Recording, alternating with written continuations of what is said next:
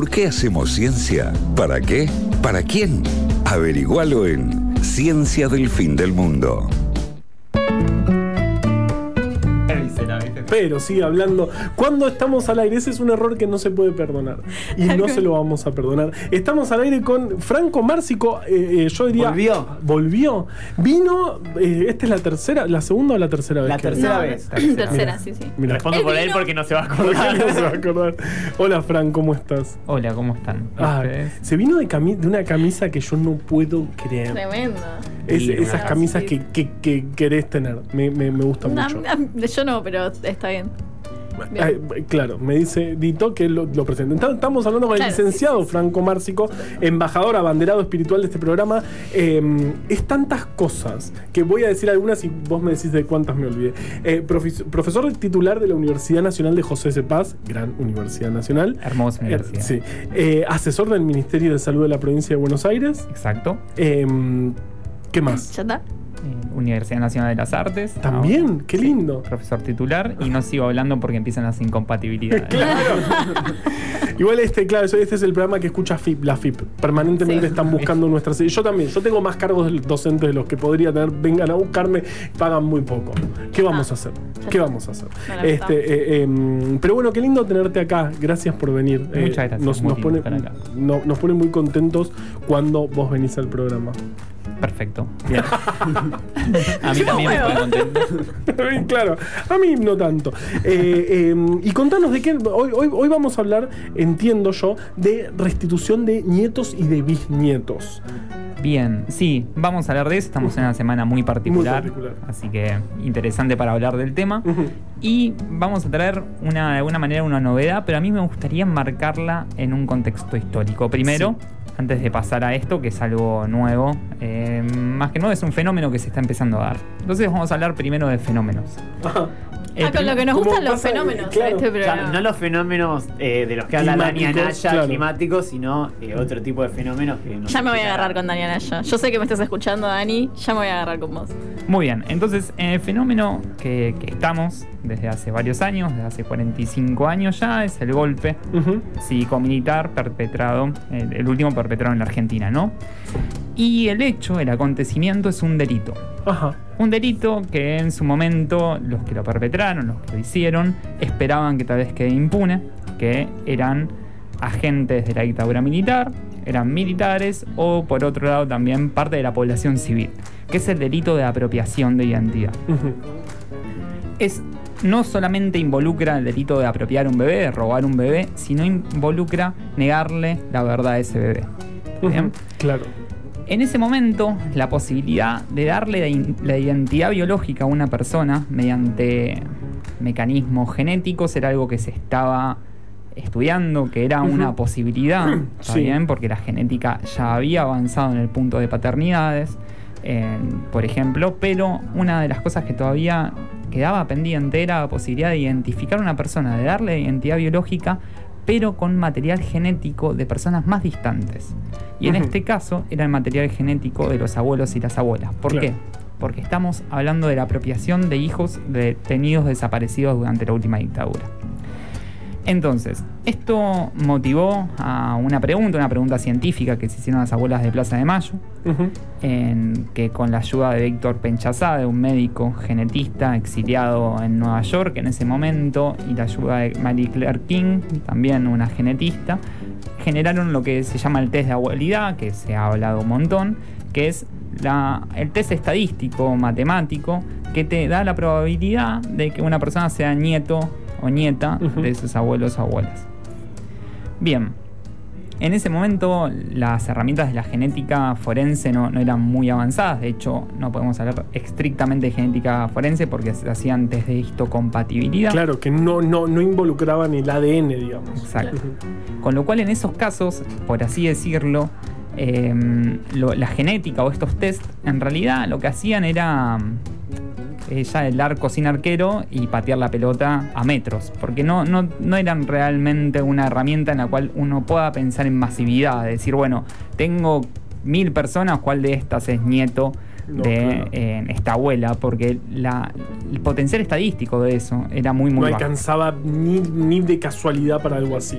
Exacto. Eran, claro, eran casos que donde ya casi era obvio, era muy probable ese- esa paternidad o esa abuelidad. Exactamente. Con lo cual, la gran mayoría de los casos, las primeras restituciones, las abuelas de Plaza de Mayo hicieron una investigación de archivo, una investigación policial, en la cual prácticamente llegaron a la certeza casi absoluta de que se trataba eh, de un nieto o nieta de una determinada familia y este test lo que te permitía era, bueno, acercar, da- dar la rigurosidad científica de alguna manera eh, para que esto no pueda ser cuestionado eh, bajo ningún concepto. Entonces, en este punto, la genética usada durante el siglo XX en- como excusa para genocidios, exterminios, empezaba a colaborar de a poquito en un proceso de reparación histórica Un- y Una vez terminada la dictadura, o sea, en los 80, cuando eh, recién esto era in- incipiente. Exacto, e- eso llevó a la creación del Banco Nacional de Datos Genéticos, obrante hoy, que es uno de los primeros archivos mundiales eh, de bases de datos genéticas para la identificación de personas que dudan particularmente de su identidad. Y hoy, después de un tiempo, nos encontramos en un conjunto de casos resueltos, ya vamos por los 130 casos, eh, y un conjunto de casos que aún quedan sin resolver. Parte del delito involucra que hoy un- una gran cantidad de chicos que desaparecieron en ese momento, particularmente más de 10 casos, sean niños robados eh, vivos, es decir, no fueron mujeres secuestradas, eh, Embarazadas. embarazadas, con lo cual lamentablemente por el contexto en el que estamos hablando, uno podría pensar o esperar que en algunos casos ese embarazo no haya llegado a término, pero para más de 10 casos efectivamente el, el bebé nació. Entonces son 10 o 11 argentinos o argentinas que están en algún lugar hoy en día en- que no conocen su identidad biológica. Ahora bien, los mecanismos de, de negación y parte de lo que se lleva a la idea de memoria, verdad y justicia, en este punto, lo, primero, lo, primero que tiene que aparecer es, la, memoria ¿no? de, un pueblo y, la necesidad de reconocerla. Obviamente se ha avanzado muchísimo, es uno de los países que más avanzó con esto, a diferencia de países, por ejemplo, que tuvieron fenómenos similares en- como la dictadura franquista, y en ese punto también hoy en día hay, hay muchos eh, chicos robados durante el franquismo que dudan de su identidad, de hecho es más que lo que, lo que sucedió en Argentina.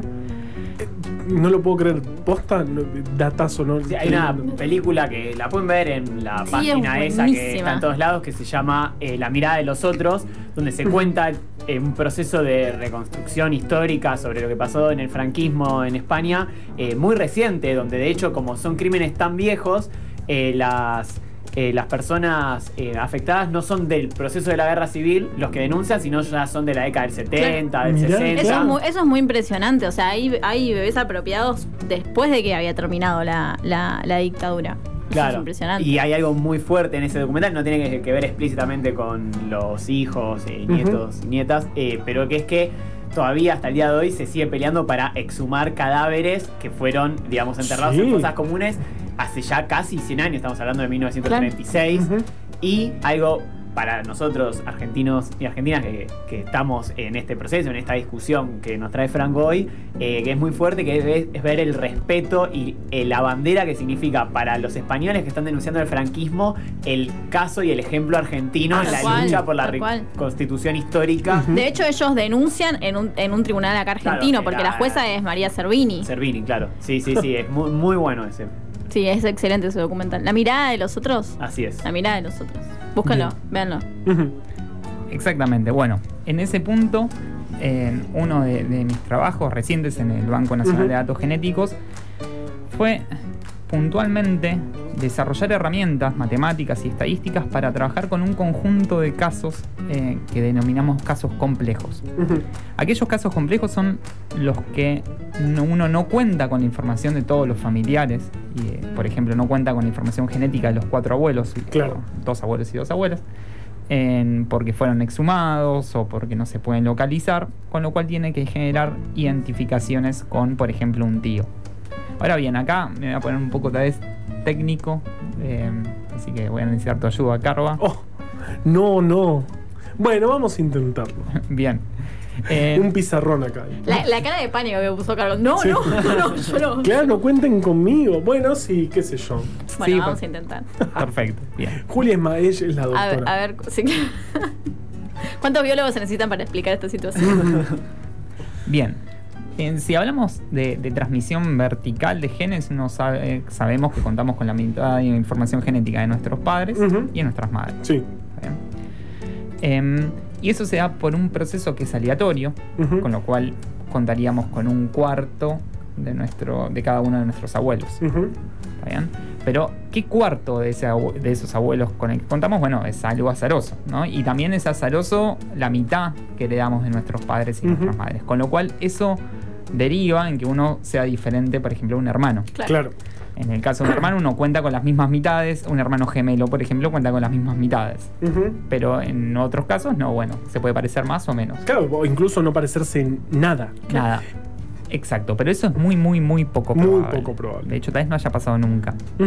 Eh, de hecho, la probabilidad de que eso suceda, de que dos hermanos no se parezcan en nada, nada, nada, Genéticamente estamos hablando. es sí. la misma probabilidad de que dos, dos hermanos sean hermanos gemelos, pero que hayan nacido en distintos tiempos. Exactamente. Bueno, Y en no el medio todo lo que. to- toda esta diversidad. Y que más o menos termina en que te pareces un 50%. Ujú, Ok. Un poco más, un poco menos, pero es parte de... de- Pero no sin saber qué parte viene de cada uno de los abuelos. Por eso, por eso la pregunta de abuelas en 1980 era una pregunta tremendamente, tremendamente difícil de responder. Exactamente.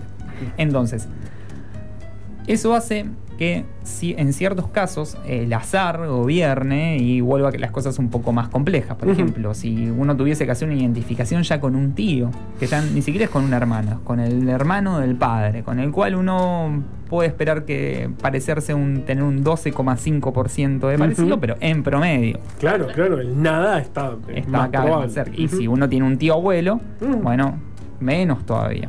No, pero estamos hablando de personas que los padres están, no, no existen los cuerpos. Los abuelos quizás están enterrados, con lo cual hay que exhumar los cuerpos, con lo cual esto ya es toda una situación. Extraer material genético de una persona viva, más o menos cercana, se empieza a hacer un problema bastante importante. Exactamente. Y hay que tener en cuenta de que estos casos eh, ya llevan mucho más de 40 años. Claro. Con lo cual, esos nietos que, que podemos decir que eran bebés en un momento después jóvenes, ya son adultos. Y empieza a suceder de que, primero por una cuestión de lo que significa a edades adultas reconocer y, y sufrir grandes cambios, que en eso no me voy a meter porque no es eh, mi área, pero sé que por haber hablado con muchos de los nietos, sé que es un vuelco, sé que es muy difícil, algo muy difícil de aceptar em, y revolucionaria en un punto, un quiebre que termina en algo mejor porque siempre la verdad construye. Eh, aún así no es sencillo. Em, pero además también estamos hablando de que cada vez se acerca más la probabilidad de que tal vez fallezcan y tal Claro. vez inclusive sean cremados o Claro. bueno, se termina ahí la pregunta. Pero acá viene otra pregunta que es la pregunta de sus hijos. En la pregunta de chicos y chicas que hoy podrían tener hasta 20 años. Sí. ¿eh? Y son personas que tal vez empiezan a dudar ya no de su identidad, sino de la identidad de sus padres y madres. Y hoy en día, la- la- así como les comentaba, que generar una identificación con un tío es difícil, piensen que los tíos de los nietos que buscamos van a ser los tíos abuelos. Mm. Claro. O sea, hacemos para todo un salto generacional más. No sé, una pregunta mucho más difícil aún. Exacto, y así mientras más nos alejamos, el azar gobierna cada vez más. Con lo cual esto supone, y esto es parte de una evaluación y un trabajo que estamos desarrollando desde la Universidad Nacional de José Cepaz, Vamos todavía a esa uni- Universidad Nacional. que involucra el hecho de, bueno, decir, con el material genético que tenemos hoy, con las herramientas genéticas que tenemos hoy, ¿estamos en condiciones de decir sí, le puedo decir a un bisnieto que es bisnieto o no? Ujú. Salteándonos a sus padres. Esa es la primera fase. Un pequeño boca de urna que me voy a atre- a atrever, muy, muy poco científico, pero bueno, eh, Pero esto es un programa, no es un programa de ciencia, no te preocupes. Ah, ¿no? Me- Me parece que ya, ya no es más. Ok, menos mal, ya no es más. Ah, perfecto. Así que decirlo tranquilo. Puedo hablar con tranquilidad. entonces. bueno, un pequeño boca de urna em, por algunos análisis preliminares, como me atajo, ¿eh? In- indicaría que en muchos casos uno no estaría en condiciones de generar esa identificación. Em, por lo tanto, se- nos vemos obligados a pensar en nuevas tecnologías. Y acá vuelvo a un tema técnico. Hasta ahora, la genética forense se basa en la identificación por algo que se conoce como marcadores moleculares. Sin entrar en mucha profundidad, eh, voy a ir a un punto de que el genoma humano tiene 3.000 millones de letras de ADN, Ujú. 3.000 millones de pares de bases. Y uno lo que mm, hace para hacer identificaciones es mirar algunas partecitas nada más, porque no le da la tecnología para analizar toda la vez, porque es muy costoso, porque bueno, no son letras, así como estoy diciendo, son elementos moleculares y químicos difíciles de, de identificar, con lo cual uno ve solamente partecitas. Y con esas partecitas tiene que llegar a la conclusión de que un nieto es un nieto. Sí. Ahora, una nueva tecnología supondría que no veamos más partecitas, sino que veamos todo el genoma. Y eso, en- como, se, como está empezando a suceder y, y en- internacionalmente ya hay compañías que lo están haciendo de forma privada, implica la potencialidad de identificar familiares de hasta un cuarto grado de distancia. O sea, mm, bisnietos y un grado más. ¿sí? Y uno más también. ¡Ah! ¡Qué barbaridad! Con lo cual, a la implementación de un tipo de metodología así, todavía bajo experimentación, supondría que uno podría decir, bueno, este es mi primo segundo Claro. y este es hasta mi primo tercero. ¡Wow! Y llegar a esas redes familiares. Eso es en lugar de mirar estos pedacitos que son los mar- marcadores moleculares, sería mirar todo el genoma, toda la información genética de una persona a la vez. E- exactamente. Ajá. Con lo cual, una segunda fase dentro del proyecto de la Universidad Nacional de José C. Paz implicaría evaluar esta misma herramienta y ver hasta cuántas generaciones se podrían garantizar de búsqueda. Y el sueño un poquito, y acá déjame volar. Sí, todo lo que quiero. Volar con la idea de que hace 30 años no, no había internet. Y el sueño de cualquier forense, de cualquier persona que se dedique a la ciencia forense, es resolver todos los casos. Sí. Eh, ¿Sí? Sí. Sí, sí, igual, igual siempre pasa que uno que no. eh. Y ahí dicen los policiales negros. A mí me encantan los policiales negros. Igual el sueño de acá, por ejemplo, mi sueño es andar en helicóptero. Sí. Y si, fue, si fuese eh, genetista forense, mi sueño sería, eh, o sea, volar en helicóptero. Pe- Pero te des sueños por categorías, ¿o no? Puede ser, puede ser. El, sueño, el sueño profesional Claro. de todo genetista forense se, eh, eh, eh, sea- o de todo forense sería resolver todos los casos posibles, todos los casos que existen. Claro. O, No sé. o por lo Bueno, menos uno, uno intenta como. o hacerse famoso. Sí, o seguramente, como pasa. ¿no? Tener un auto bueno, yo andar en helicóptero. Bueno, está bien, ok. Pero, pero estamos hablando de la, po- de la potencial pregunta soñada. No, la capacidad de pinchar la mística es impresionante. No, ah, Cállate, Carva. es verdad, es verdad. Dale. Estamos poniéndole Sí, toda es la mística y bueno, bueno, termina en Yo quiero andar en helicóptero. Pero no, me- o sea, A mí es mi importa. sueño. ¿Qué, qué voy a hacer? O sea, ¿te imaginas? O sea, sale. Me imagino. Basta, Carva. Ya está. Vos porque vos volaste en helicóptero. ¿Alguien voló en helicóptero en este, en esta mesa? Yo nunca volé en helicóptero. No, que no me No, animaría. Pero te podemos ayudar a conseguirlo. No- suena un sueño accesible. No es tan accesible. Yo nunca lo pude lograr. Quiero que, Y es mi que- sueño. que- que viajes en helicóptero porque ahí Y de- y de vas a canje. tener otro sueño. Así cumplí dos. Es verdad, sí, mis dos sueños son hacer un canje y volar en helicóptero. Y el de los genetistas forenses es resolver todos los casos. Qué linda. Esta es la mística de. de ok. Bien, bien. Hay entonces- personas mejores y. Ok. Bi- Bien, seguimos entonces. Porque encima estamos hablando de dos casos de abuela de Plaza Sí, sí, no, no, no. Claro, no tiene nada que ver con los helicópteros. Ya No, está. pero él dijo sueños. Tema cerrado. Bien, entonces en ese punto es. Actualmente en las bases de datos de genéticas, con toda la información genética, estas así más megalomanías, en- están sucediendo. Hay muchos países que tienen a más de su su 50% de la población secuenciada en bases de datos, con lo cual uno podría animarse a hacer una, una estimación a futuro, una proyección, como se ha puesto de moda durante la pandemia de lo que va a pasar en los próximos Siempre años. nos fue muy bien Sí, sí. durante la pandemia. Sí, con las proyecciones, sí. Sí. El pico estuvo en abril del 2020. Ujú. Pasó así como dijeron muchos. Muchos, muchos. Sí, sí, sí. Es que necesitábamos, este, no, en fin, no vamos a entrar en ese, chicos. no vamos a entrar ahí. No me vas a llevar a ese lugar. Eh, pero bueno, digamos que nos fue muy bien. Bien. Entonces, en ese punto. Está- te está preguntando si teníamos tiempo, así me quedo tranquilo. Tenemos un montón lo que quieras. Perfecto. En ese punto uno podría esperar que en algún momento, no sé, como hace 30 años eh, el internet no era No lo que es hoy y no teníamos celulares como tenemos hoy, podríamos pensar que en algún momento, más allá de la investigación que se está llevando a cabo hoy en día, más allá de lo que sucede, en algún momento toda la población argentina eh, va a tener su secuencia de ADN en una base de datos. Y esos Sí. chicos que hoy tienen 20 van a tener 50 Ujú. y sus hijos tendrán 20 o 30 años. En, en ese punto uno podría pensar que la genealogía de, de un proceso de desaparición eh, se resolvió. Ujú. En ese momento vamos a tener la certeza de qué linajes, porque ahí nos encontraríamos tal vez con ramificaciones de personas, de grupos, provienen de una sustitución de identidad.